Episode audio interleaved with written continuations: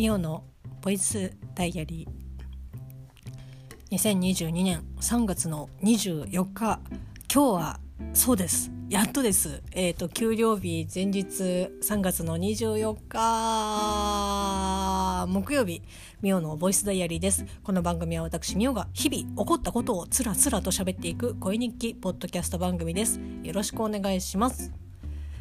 やっとですよ。まあもうね35にして給料日前日いや給料日前日というか給料日はやっぱいくつになっても嬉しいでしょと思うんですけど。明日はね給料日ということで、えー、まあ、今日まで、えー、頑張ってきました。なんとか。はい。そんな感じの3月の24日、えーと木曜日ですけど。なんかこうね日々いろんなこう愚痴だったりとか、まあ、仕事の愚痴だったりとかまあねいろいろ言ってはいるんですけどどうしてもねやっぱしょうがないですよね。こう日々のこう私の周りで起きてる、まあ、私が体感した、えっと、日々のことをしゃべる、まあこうね、番組ですので番組というかね声日記ですので、まあ、どうしてもねしょうがないそういう出来事が起きてしまったのであるからして仕方がないかなっていうふうに思うんですけどやっぱこうね聞いてくださっているこう神様みたいな方たちがねもういらっしゃるわけですよ。まあ、そういう方たちにこうあなんかこうアップされてるって思って見たらなんかまた愚痴かっていうふうにこう思わせてしまうのもなあという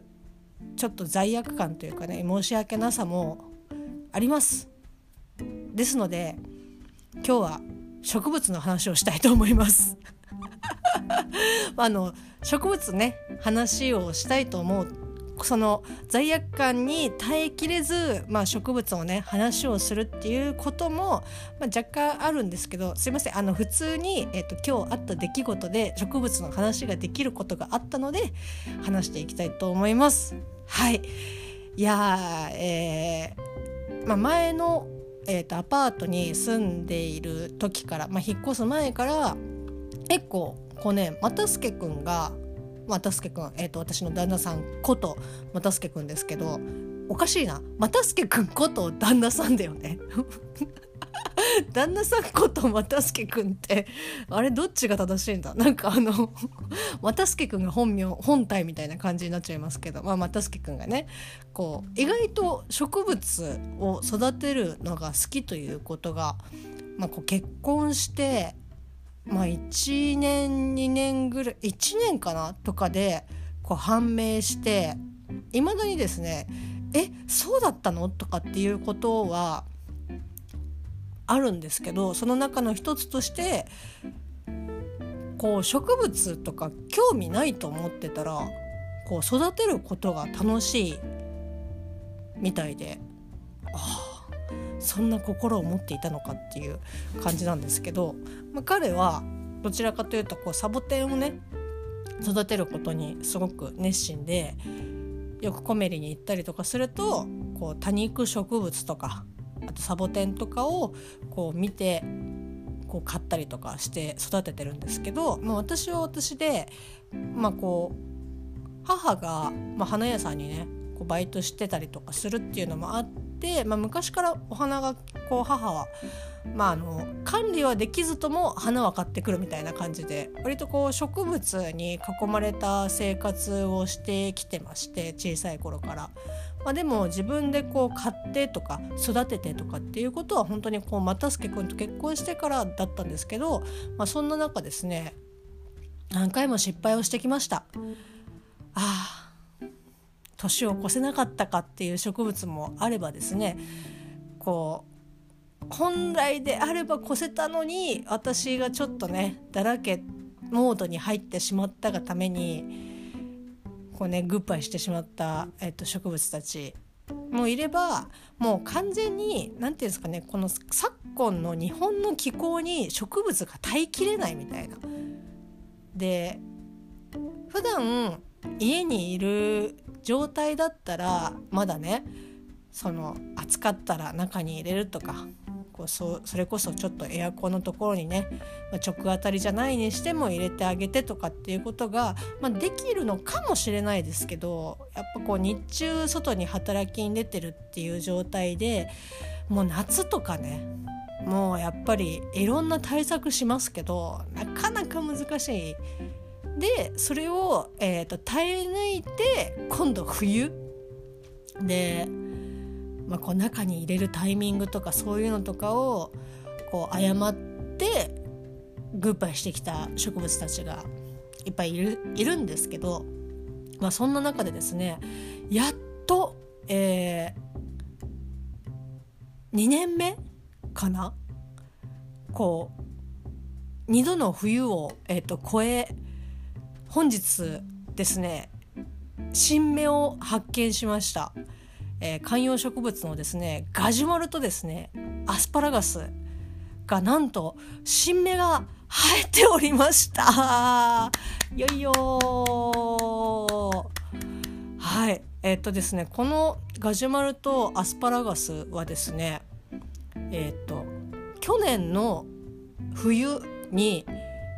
ほぼ丸刈りというか、まあ、私がですねこういろいろこうサボりまくってて一度は、えっと、瀕死の状態になり、まあ、ダメ元で、まあ、もう絶対ああもうまあ無理だろうなって思いながらもこう部屋の中に入れて、ね、部屋の中に入れたところでじゃあこうねこうした方がいいかなとかっていう風にえー、っと やってはいなかったんですけどあとりあえず部屋の中にね入れていや頼む頼むみたいな感じでこうただ祈り続けてたんですけどそんなこうね瀕死の状態からカムバックをしましてえこれ新芽じゃないみたいな感じでこう復活したんですよ。でまあこの去年の夏その冬を越え夏も越えで今年の冬今年の冬はですね、まあ、私がまたサボりまくったっていうのもありまして、えっと、関東、えっと、雪が降った日がございます。年明け、まあ、1月の下旬ぐらいですかね下旬か中旬ぐらいだったと思いますけど、まあ、そこで雪がねこう結構思ったよりも降ってあやべ、まあ、外に出してあるなまあ、ガジュマルを1月にまだ外に出してあるのがいいのか悪いのかって言ったら多分悪いと思うんですけど、まあ、出してあってで当然もう雪も積もっちゃってでももう寒かったですけど私も。とにかく帰ってきたら雪を払ってもう中にみたいな感じでやってでまああのまま放置してたら多分ねまたグッバイするだろうなって思ってたんですけどまあとりあえずこうちょっとダメになった葉っぱとかをこう剪定したりとかして、まあ、放ってね、えー、まあ、見守りという名の、えーと、放置をしておりましてで今日なんかこうなんとなしにこう見たらあれ？みたいな。あえなんかこうえあ新芽が出てるみたいな。何ですかねこのやっぱこう春を察知する能力が植物にはあるんでしょうか？いやもうねガジュマルに至ってはこうあんまりね目に見えての変化がなくて、まあ、現状維持みたいな。いやもう現状維持してくれるだけでも全然ねあいいよっていう感じで。でちょっとまあ最近だと暖かくなったりまた寒くなったりっていうのがあって外に出すタイミングをねすごくいやどうしようかなと思って。でもうちょっとあったか完全にね20度キープになったら外にま出してもいいかなとかって思っていろいろこうタイミングをね見てたんですけどそんな中こう新芽が出て「おっしゃー!」みたいな。でかつ、えっと、アスパラに至ってはなんかね謎に1本本当に長くこうニョキニョキ伸びててえっ、と皆さんあのアスパラというとお野菜のアスパラを想像される方がほとんどだと思いますけどそのアスパラじゃないです。なんかこうねもしゃっとした見た目ちょっとねうーんなんだろうな。森？違うな。な何？えっ、と魔女の宅急便のえー、っとあの絵描きさん。名前ど忘れしましたけどあのキキとね高山みなみさんが声を当てられてる、えっと、あの絵描きさんが、えっと、住んでる、えっと、コテージに生えてる、えっと、木みたいな感じ。なんかこうね松ともまたちょっと違う松みたいにこう細いわけじゃないんですけどこうちょっともしゃっとしてるまあちょっと見た目パセリみたいみたいな感じの。パセリをねもうちょっと平たくしたっていう 検索してほしいんですけど、まあ、あの観葉植物アスパラガスで調べていただければ、まあ、おそらくねあのクリーンヒットすると思いますので是非見ていただきたいんですけど、まあ、そのアスパラがこう一本ニョキニョキニョキニョキ生えて伸びててもうその時点ではもう部屋の中に入れてたんですけどなんかこうアスパラに関してはいつの間にこんなでかくなったっていうぐらい全然気が付かなくて。でその1本はもうね君そんなに長く伸びてどうすんの？っていうぐらい異常なぐらい伸びてて。でしかもその1本こうニョキニョキニョキって伸びてでそっから葉っぱが生えてくるみたいな感じなんですけどいや君この長さで葉っぱ生えたら絶対折れるよねっていう。今でこそまあギリギリその要は重さ重心ギリギリのところで耐えてるけどこれに葉っぱが生えたら君は絶対折れるよっていうぐらい伸びててえー、どうどうなんのかなって思って。で未だその部分伸びた部分は葉っぱは生えてはきてないんですけどから逆に何がしかしたかったのかというかよくわからんなっていう感じなんですけどまあそれはこうそれもいつの間にみたいな感じで。で今日そのガジュマルの新芽とともに発見したのがまあアスパラにもこう新しくねまたニョキニョキ伸びててでそれはねもうちょっと長く伸びるような感じの生え方じゃなかったのであちょっと学習したのかなみたいな。学習したのか栄養が足りないのかどっちかだと思いますけど2本生えてて伸びてきててでもうすでに葉っぱが生える準備もできているのであこれは大丈夫だなと思って。いやーちょっと嬉しかったですけどそのそれも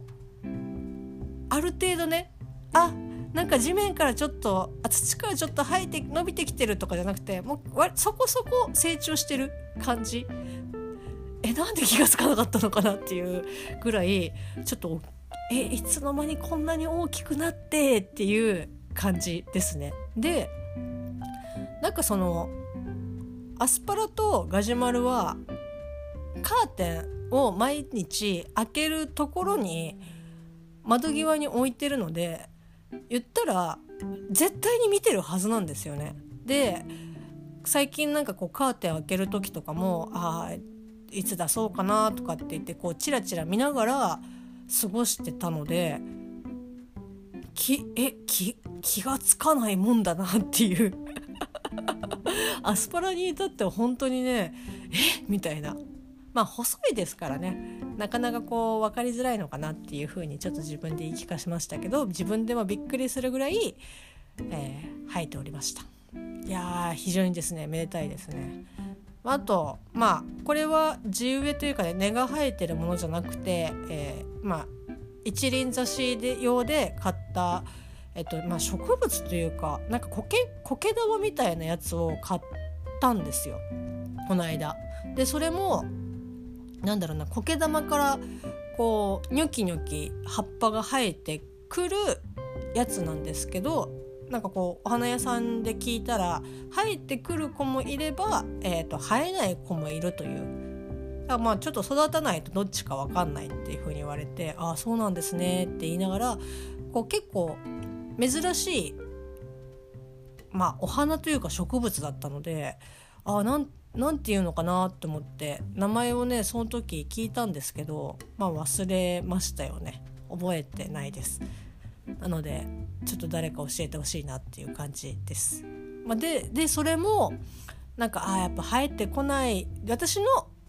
育て方が悪いのかえー、そもそもこの子は生えてこないタイプなの子な子なのかどっちかはちょっとね分かりません。分かりませんけど、まあ、おそらくね、えー、あ生えてこない子なんだなっていうふうに思いながら見てたらここ最近ですねちょっとやる気出したのかこうニョキニョキ芽がで目というか葉っぱが出てきててわーみたいな。ということはちょっと私の育て方が 育て方に問題があったのかなっていうふうにちょっと思いながら。あでもねなんかちょっと春を感じますね。今週末以降なんかまたちょっと一回寒くなるというか雨が降ってでその後は結構20度キープというか20度気候が20度の日が、まあ、続くっていう風にね言っていたので、まあ、そろそろね暖かさ到来待ってましたっていう感じで、まあ暖かくなればねもう本当に庭に出るのも億劫じゃないのでいろいろまだ庭にねあるゼラニウムとか。ゼラニウムがねちょっと結構ねその雪の時にだいぶやられたなっていうのでまあおそらくこう株分けしたやつが大きくなって育ったんですけどまあちょっとねもう少し対応できたなっていうふうには思うんですけどもうなんだろうな。寒くて外に出れませんでした。私が。これじゃねよくないんですけど、まあ、ただ一株だけ、まあ、まだこう元気というか、まあ、生きてるなっていう子がいるんで、まあ、最悪その子を頑張って育ててまたちょっとね株分けをしようかなっていうふうには思っています。ゼラニウムは本当にね株分けが楽。あのマジでこのどズブなど素人の私でさえもあこんこんな生えてくるっていうぐらいゼラニウムはね本当にあマジ初心者向けだなっていう感じなんですけどなのでちょっとね一株は頑張って育てて、まあ、もちろんね他の子たちも育てますけど、まあ、ちょっと